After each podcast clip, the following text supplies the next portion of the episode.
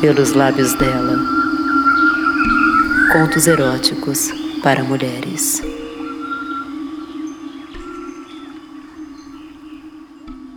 Oi, que bom que você está aqui para me escutar. Eu quero te contar umas coisas. É que à noite eu escrevo umas coisas que me passam pela cabeça. Eu fico imaginando essas coisas, pessoas. Eu nunca conto para ninguém, mas eu preciso escrever. São coisas que aconteceram, que acontecem comigo. Outras eu ouvi pedaços, inventei algumas partes, mudei as coisas de lugar. Eu me excito quando imagino essas coisas, mas principalmente eu me excito muito quando escrevo o que eu vou te contar. Eu quero tanto ler em voz alta para você. Você me ouve? Eu moro sozinha numa casa de pedra bem antiga. Ela fica escondida depois da porteira em uma estradinha estreita marcada por araucárias e pinheiros, que na primavera fica tomada de flores de quaresmeiras e de manacás de cheiro. São poucos os carros que passam por aqui casarão é simples, mas tem quartos e corredores bem largos. Das janelas e portas de vidro eu posso ver as árvores, os arbustos e as flores que crescem livres no fundo da casa. Em meio à mata que envolve essas paredes de pedras, eu gosto de observar como a vida pode ser tão calma algumas vezes e tão vigorosa em outras. Na última quinta-feira, eu estava lavando louça nua, como eu sempre faço, eu gosto de ouvir o som do jorro da água que escorre pela torneira, cortando o silêncio do casarão, e de como a água transforma seu som dependendo da superfície que encontra. Uma taça de vinho, porcelana, a minha pele, a espuma na esponja, a espuma na minha pele. Como às vezes eu sinto uma dorzinha na minha lombar, eu já deixo um caixote para apoiar uma das minhas pernas e com as pernas entreabertas eu posso sentir que entre o umbigo e os pelos pubianos eu fico bastante exposta ao vento. Essa massa de ar que se desloca fresca com o jorro da água da torneira que arrepia toda a minha barriga. Sinto também alguns respingos de água me tocarem bem perto do meu clitóris. Nessa última quinta-feira, depois que eu fechei a torneira, Ouvi o som de um último pingo que caiu pulsante e denso, bem do meio das minhas pernas abertas. O tempo parou e, no mesmo instante que essa gota escorreu de dentro de mim, uma chuva forte começou a cair lá fora sem dar o menor aviso de que estava chegando. Eu adoro quando isso acontece. Olhando pela janela, via como o vento forte fazia as copas das árvores dançarem enlouquecidas. Elas gargalhavam umas para as outras. Vamos dançar, vamos dançar na vertigem dessa tempestade, porque antes que a gente se dê conta, já estaremos com as nossas raízes bem fincadas de novo na terra. Vamos dançar. Vamos dançar enlouquecidas. Foi aí que alguém bateu a porta. Uma, duas, depois três vezes. Em meio à tempestade, alguém batia a porta de madeira que dá para o corredor interno da casa que chega até a cozinha onde eu estava. Alguém batia com aquela antiga argola de ferro atravessada pelo tempo desde a época em que a minha avó era uma menina. Coloquei o vestidinho leve que tinha largado na cadeira antes de lavar a louça, caminhei até a porta. Pelo olho mágico, eu conseguia ver ao fundo, depois da porteira, já perto da estradinha, um fusca cor de cereja e bem perto de mim, logo atrás da porta, alguém que se protegia. Estava de costas e vestia uma capa de chuva velha de onde saiu um capuz. De repente virou-se, como se soubesse que eu estava ali do outro lado da porta. Seus olhos, meio verdes, meio cinza, eram como um antigo canto de sereia que me arrastava e eu me entregava completamente hipnotizada, com tantas cores e formas por onde navegar. Abri a porta.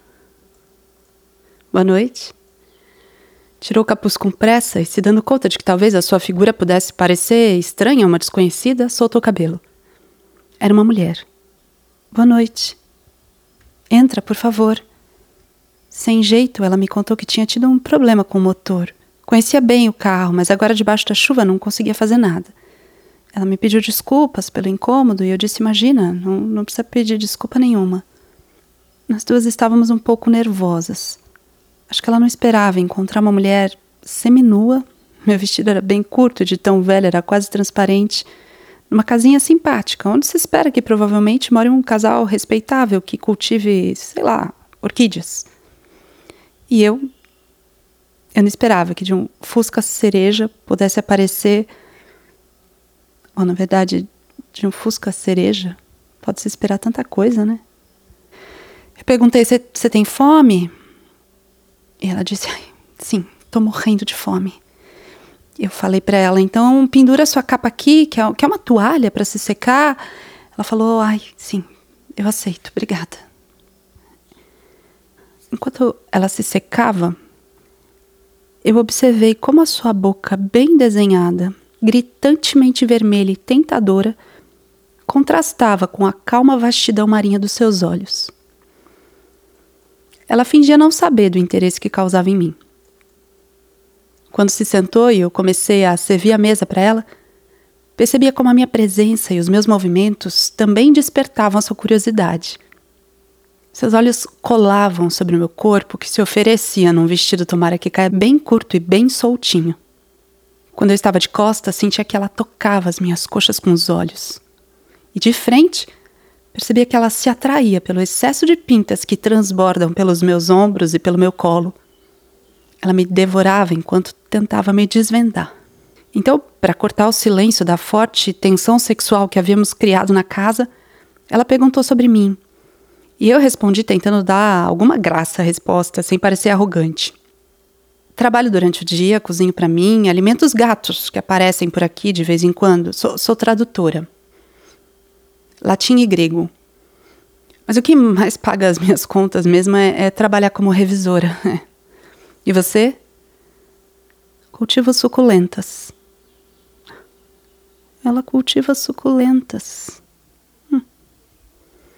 Enquanto ela falava sobre as suas suculentas, eu evitava desviar os meus olhos dos olhos dela.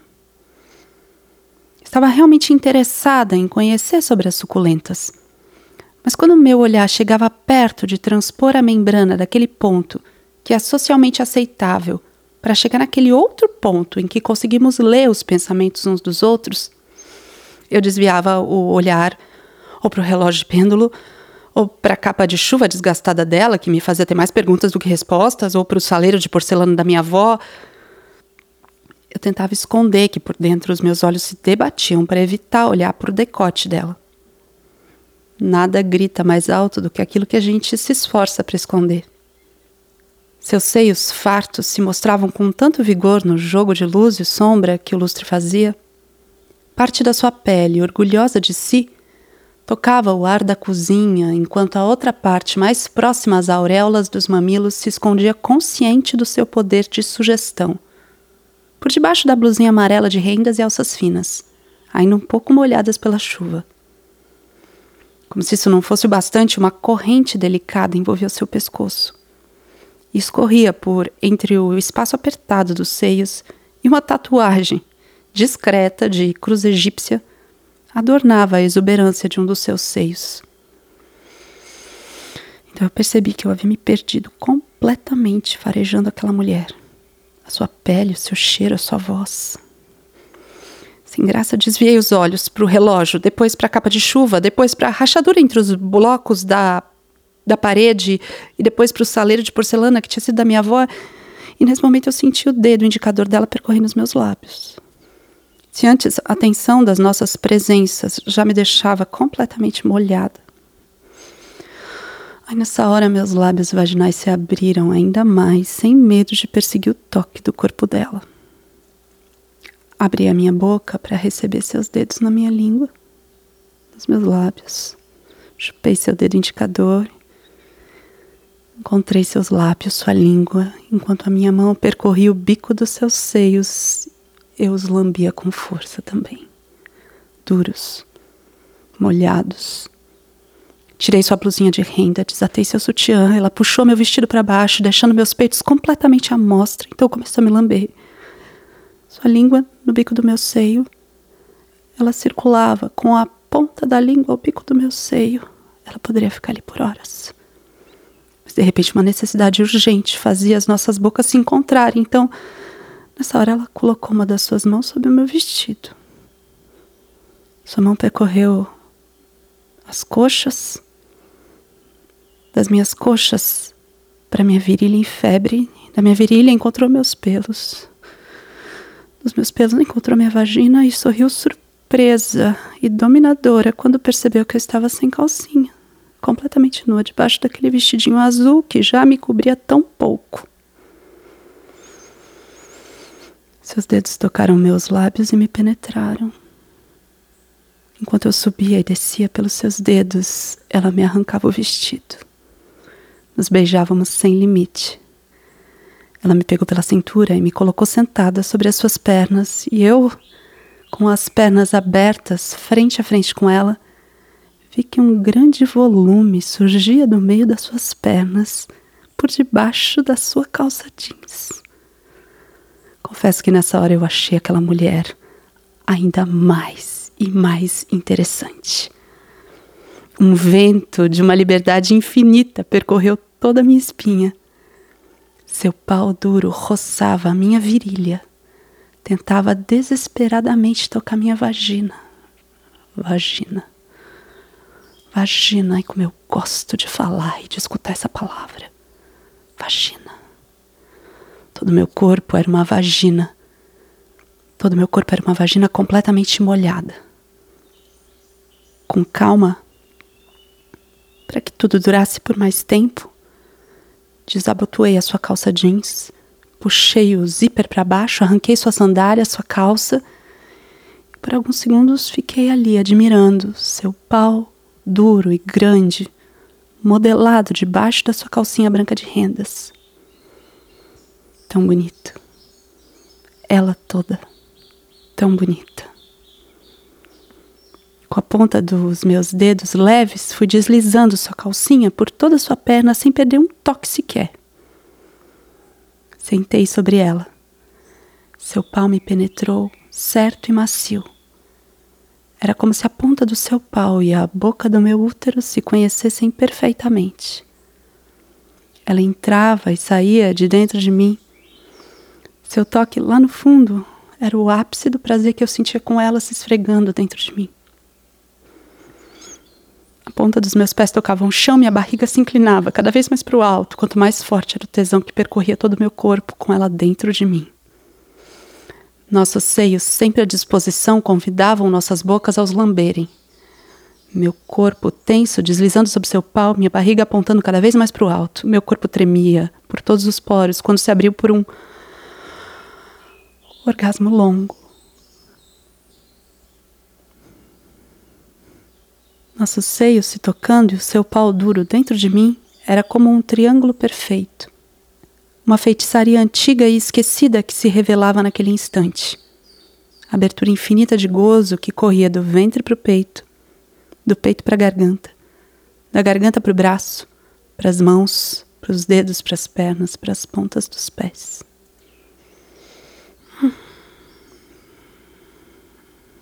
Nos beijamos profundamente. Convidei-a para passar a noite na minha casa. A chuva não, não ia parar tão cedo. Ainda de olhos fechados, eu percebi quando o sol chegou devagarzinho com uma brisa carinhosa, entrando pela janela que tinha ficado aberta e pelas frestas das portas. E daí eu ouvi o som do motor de um Fusca dando partida e se distanciando.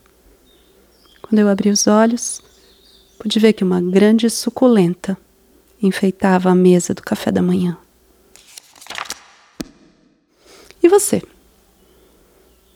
Queria tanto saber das suas histórias.